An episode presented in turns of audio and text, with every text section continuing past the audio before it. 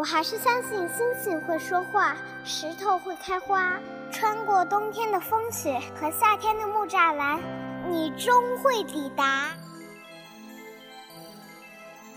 喜欢的歌，静静的听；喜欢的人，远远的看。谁的错？谁来担？我喜欢你。人为什么要爱好？因为蠢。爱对了是爱情，爱错了是青春。青春如酒，成长正酣。文字女巫饶雪漫，用声音拥你入怀。喂，我是雪漫。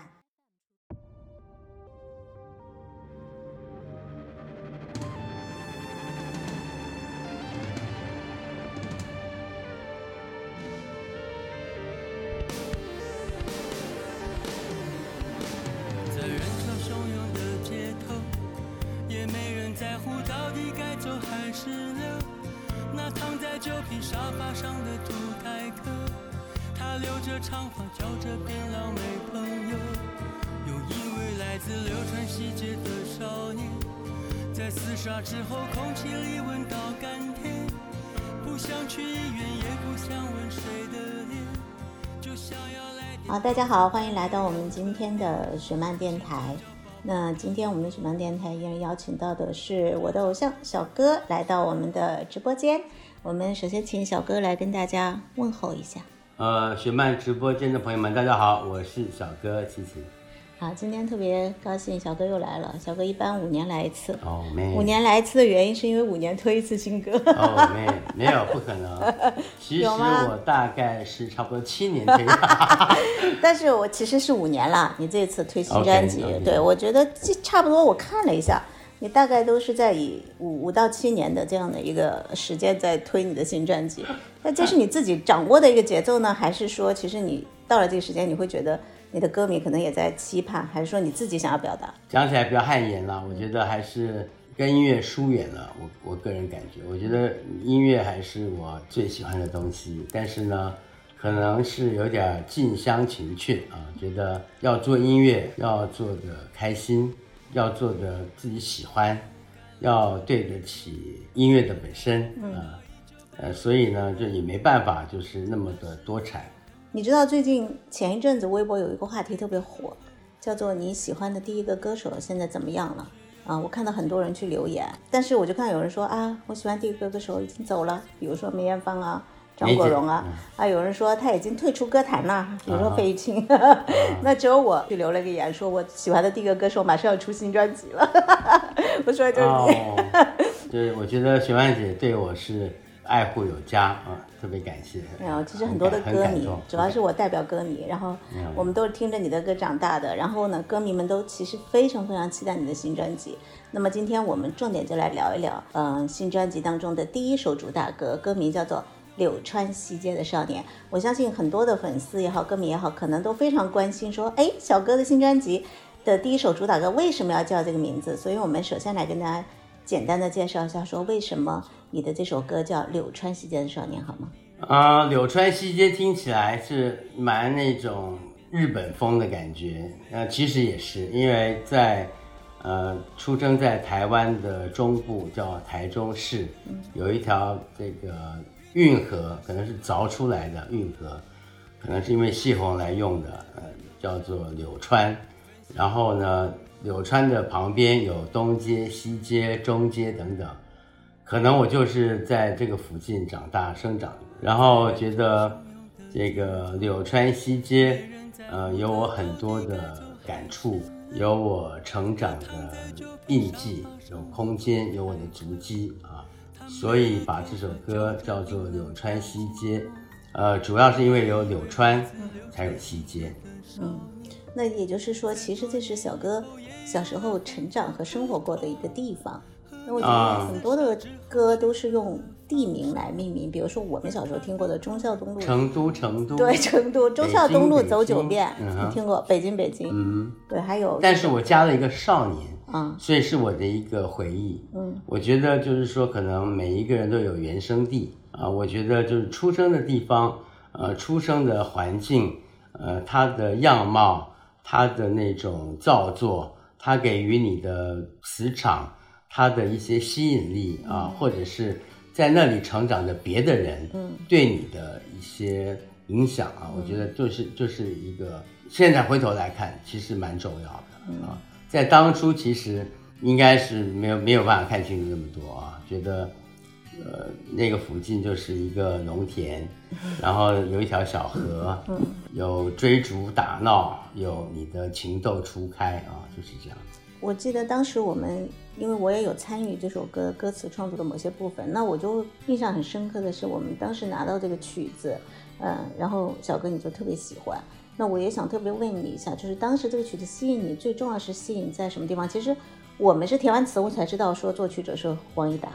其实之前我们都不知道啊。那么你觉得这个曲子最初吸引你想去创作的一个欲望，主要是在哪里？我只是觉得他的那个进程，就是他的这个哼唱，他的这个哒哒哒哒哒滴哒，嗯，哒滴哒哒滴滴滴哒哒哒滴，一层一层的往上走，滴滴哒哒哒哒哒滴哒哒，就又往下走，是好像是层层渐进啊。是挺有感觉的啊，反正就是说，最初吸引你的是因为这个旋律，你还是觉得说，哎，特别有感觉。呃，以达的声音听起来也是有磁性的，首先，然后呢，他的创作、他的曲名、他的命名等等啊，我觉得都是一个无形当中给我们的一些启示。然后我记得当时你就说我们来填，我就不知道该怎么填。我真的我很长的一段时间，我我听这个旋律我也觉得我很喜欢，但是我真的不知道该怎么填。然后那个时候我就给你求助，我说要不一起填吧。我说你得先告诉我主要想要的东西是什么，因为其实我之前并没有想到说它会是一首那么充满了回忆、那么多回忆的歌啊。不知道你还记不记得你丢给我的第一个词是？旧皮沙发上的土台客，嗯哼，对吧？然后还有鱼鱼子酱，那个时候叫鱼子酱，我们后来改成了豆腐干。对，其实这是你脑子里听到这个音乐里面最初的画面吗？我从开始听 Eagles，嗯嗯，老鹰合唱团，然后我开始接触到阳春面，嗯，然后我接触到这个我懂事的时候，我姐姐领着我去吃阳春面配豆腐干。所以说，其实经过很多很多年以后。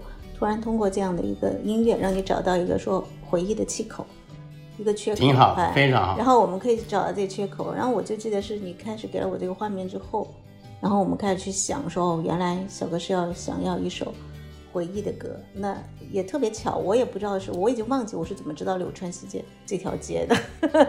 他们都说，呃，开始回忆的人已经变老了。我其实我不觉得，其实我觉得我是不喜欢回忆的人。对啊，我记得很早以前我们在做戒根烟的这个宣传的时候，你就有讲过说，其实你是个特别不喜欢回忆的人。我从来不回忆，我不回忆的人。但是这首歌充满了回忆。我觉得我有义务跟责任要让别人知道，就是说，因为一个，譬如说一个歌手，他的一个出身，嗯，他的一个感触，嗯，他的创作，他的由来，还有他的创作的原因，还有他的方法等等，我觉得我已经。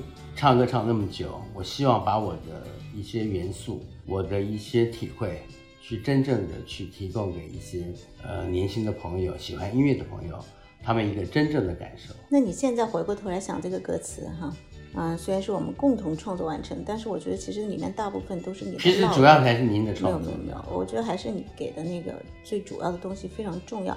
那你现在再来看这歌词，你觉得你最能打动你的是哪一个部分？我觉得都非常的重要，因为它代表了不同的时期，尤其是狗，它有一个呼应，嗯，就是说，因为我一生当中养过很多条狗，嗯，但是每一条狗对于我来讲都是非常的，我是一个去认真对待它们的一个人，我都把它们，呃，珍视为一一条生命，我是真正用心去对待它们的一个这样的人。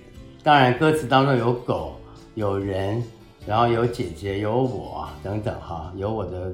可能红红乐队的朋友，最重要的是生命的是这样子如实的经过，然后你是认真的去对待。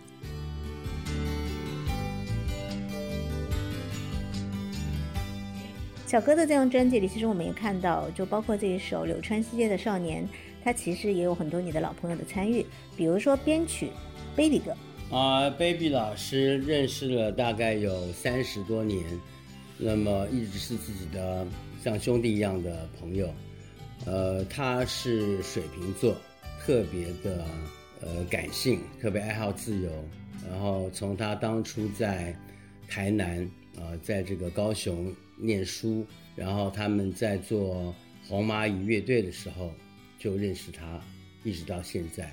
呃，我喜欢他，因为他的这个创意跟他的编曲啊，还是比较，不能说是头筹，但是呢是比较特别，有他自己个人的坚持。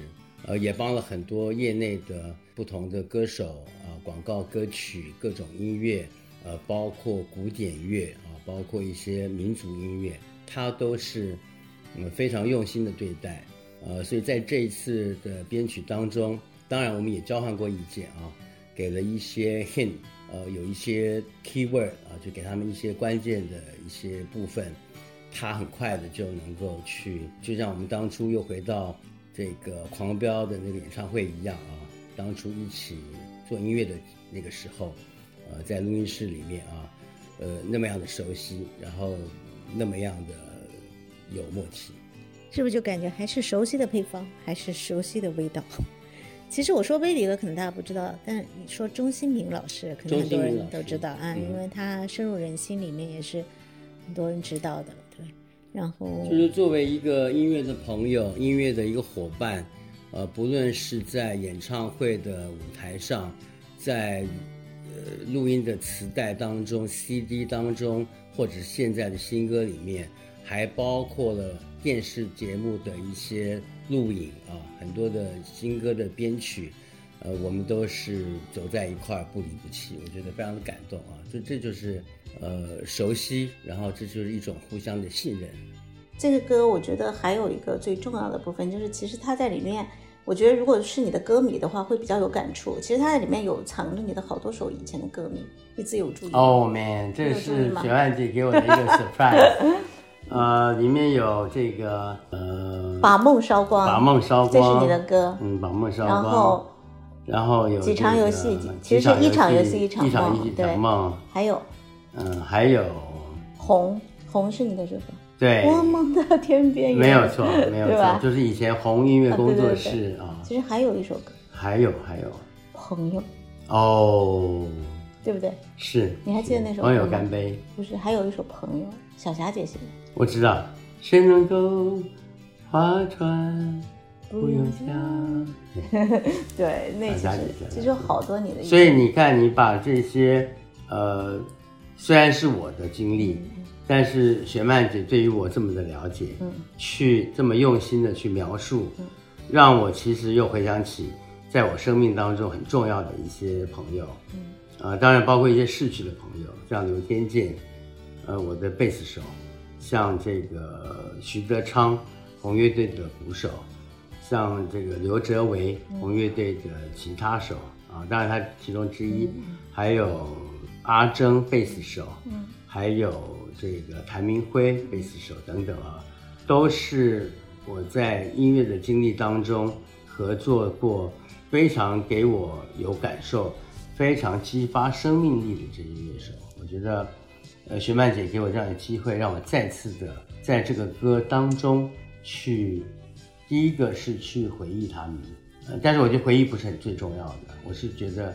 是把他们分享给大家，把一个音乐人的曾经，呃，音乐人的一个发生，他的周期，他的整个的感动，呃，能够去尽量的婉转的述说给大家来听。其实是谢谢小哥给机会啊，因为这个词我估计很多人都愿意跟你一起来完成，而且我觉得很多人很好奇，说，哎，两个人怎么一起完成一个词？到底要注意哪些部分啊？我其实是会觉得说，以前我写词的时候比较会注重，呃，整个词的情感，因为可能比如说我去，嗯，包括写可惜了呀，包括写那个蜜果那样的一些歌的时候，我更注重的是故事性啊。那这个这个歌呢，我觉得小哥教会我一个，就是你写歌其实有画面，就你比如说夕阳染红了天边，然后很棒，对，就是就是它会有画面感。然后我觉得其实最重要是得到一个，就是说，其实你在写歌的时候有节奏感，这是我以前根本就不会去想的一个问题。就是你可能那一段，因为雪曼姐是一个文字创作，呃，可能当时比较单纯，就是说我想叙述一个话对对，我其实最重要是讲一个故事，或者是，那你会发现说你在写这个歌的时候，你要配合着对，小哥会告诉你说这一段它是要动感的，它是需要有节奏的，然后你不能写那种特别静止的画面的东西，你必须要让它动起来。那其实小哥在很多人的眼里哈，就是大部分的人可能记住的是你的情歌，但我觉得对于我们一些老歌迷来讲哈，可能我们更喜欢的是你以前的一些可能不是在唱爱情的歌曲，那比如说《狂流》，比如说自己的沙场哈，那这是我包括《感》，这些都是我们之前就特别空白，空白有一点感情的，但是它也不是那种。类似于夜夜夜夜啊，不让我的眼泪陪你过夜那种非常纯的纯情歌。那其实这次这一首最新的《鲁川世界少年》，我觉得我也没有把它当成一首情歌来写，或者当成一首情歌来听。我觉得其实它更有点像小哥，就是最早以前的，反而回到了那种感觉的一个。你自己对这首歌要评价的话，你你会怎么评价它？嗯，我觉得，呃，这首歌是一首类似像是民谣的叙述。嗯。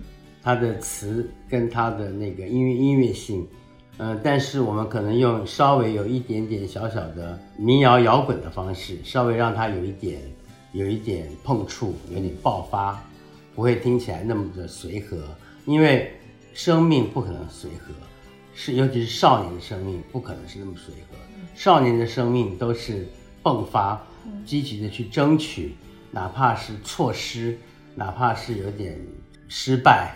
有一点狂傲啊，就是都在里面，所以我觉得用一点稍微的摇滚的方式的音乐性去呈现还是正确的啊。然后，但是里面所叙述的意境跟词跟你的遭遇，虽然是简短的几个字，但是我想每个人心中都有一个自己的原生地，其实是心中的一个一条街，它其实更多承载的是对于我们少年时代或者青春时代的一个回忆。那我觉得还有很多的歌迷听完这首歌之后，就会非常的期待你的新专辑。那能不能简单的透露一下你的这整张专辑里面都有哪些风格的歌，或者说你会有哪些老朋友，你会跟他们合作？我觉得就雪麦姐帮我写的很多首歌会呈现在这里面。里面有一首我觉得特别值得期待的是叫做《偷回忆的人》。我知道你。我觉得这首歌我已经唱的差不多了啊，可能还不尽如人意，还在。这个创作当中，希望大家能喜欢。我知道你跟为什么要偷回忆啊？因为后来我才理解知道。你现在理解了哈？我现在慢慢，我因为我唱的时候，我觉得发歌的时候我们再来聊这首歌。OK。但我知道你跟格弟老师、李格弟老师，因为你之前有跟他合作过好多的歌。是。对，他是我特别羡慕、嫉妒、不恨的一个合作者啊，羡慕、嫉妒。You don't have。他真的非常有才华。啊，新专辑当中，呃，李格弟又出现了。嗯。因为他是一个比较。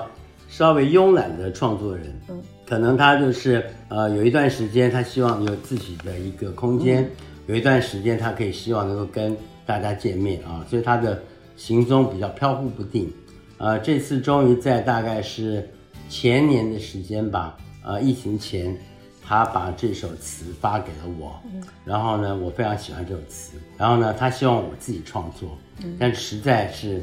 来不及，别人就已经先创作了，然后？竟然由 Peter 老师跟刘一产先把它写出来。但是不管是谁来创作，你也就从了，也不是就唱了，是吧？也不是从，就是说我一听觉得说，哎，特别的能够符合这个词。我当时特别齐秦。我其实我就把它也先唱出来，因为唱的是一个 demo，是一个小样。然后呢，唱完以后，我还自己稍微的整合了一下，发给了格蒂老师啊。他也很满意，各地方喜欢。然后还我知道里面其实你还会有跟很多的一些新人去合作。其实我这一点我就觉得是我特别佩服你的地方。包括你上一张专辑，我觉得这张新的专辑里面你也是用了很多新人嘛。是不是你在选歌的时候其实不太考虑创作者本身，更多的是在于这个歌曲本身？没有错，就是主要还是词跟曲，嗯，它有它的它有它的方向，嗯，它有它的那种。诉说，嗯，因为不敢讲说每首歌都有生命力，但是每一首歌都是在诉说。但这个诉说的题材，端看我们是一个演唱者，我们演唱的时候，或者是我一个我作为一个小哥，大家认为我可能是一个诉说者，就是说我能够让大家去听一听有哪些音乐，呃，有这种爵士音乐，有一些是古典音乐，有一些是流行音乐等等。可能大家愿意去相信我，我也给给大家做一个推荐，可能就是这样，不一定是，呃，每一首歌都是抱着特别流行的方向去完全的操作。我知道你也选了一些，其实相对来说比较另类一点的，大家可以期待一下。这些新人，我觉得也是特别，比如说像刚才提到偷回忆的人，他在作词作曲就是梁凡老师，那梁凡老师也是一个非常年轻的音乐人。他就是你的铁杆粉丝，每次见你之前都要先，他都要先去一下发发廊，哇塞，要把他的那个头发好好整理一下。然后不了解他为什么他要去，因因为他要见偶像，他会比较紧张嘛。对，然后我这一次他就跟我说，他说我可以给小哥写这首歌，我觉得就够我吹一辈子的牛了。我觉得他非常可爱，就是说他的这种举止让我觉得不可思议。第一个，第二个呢，就是当我看到他本人的时候。他的表现是真的是非常的呃音乐人啊，就是非常的这个除了音乐以外，好像其他的都不太 care，不太了解。对他也是一个，他非常投入。最后一个问题是跟音乐有关的哈，因为这首歌我们今天主要还是宣传这一首柳川系列的少年嘛。我想我们的节目上线的时候，其实已经有很多人已经听过这首歌，或者他们已经在反反复复的听这首歌。那我觉得就是说，小哥，其实你在十七岁入行的吗？十九，我是大概十九号，十九岁。十九岁，其实你音乐对你来说意味着什么？音乐对于我来讲，其实，在当初奇遇给我吉他的时候，是一种生命的拯救，自我的救赎。因为可能我如果没有找到这个方向的话，那是客观来看，我可能就会沦落为一个，可能在就是街头浪子之类的啊，然后你也找不到自己。音乐可以可以说是对于我来讲是让我找到了一个不一定是自己，但是我觉得让我找到了一个方向，而我这样的一个俗气的灵魂，能够附和在这样的一个方向上，能够随波逐流，不至于去去做一个就是不值得一提的人啊。最起码它赋予了我一些价值，我希望这个音乐能够对于每个人都有它的价值跟那个。它的这种力量啊，肯定都会非常期待你的这张专辑。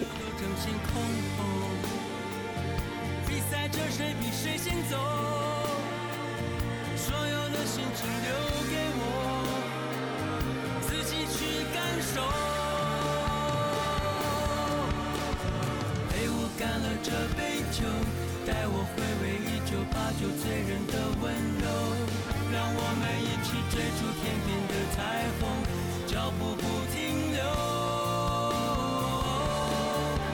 管他几场游戏几场梦，把梦烧光，永远不回头。说好要做彼此的 hero，别丢下我。感谢大家收听今天的雪漫电台，我是雪漫，也希望大家能够更多的来支持小哥的新专辑，先来支持这一首柳川西街的少年，我们也请小哥来跟大家说再见。谢谢大家，我爱你们，拜拜。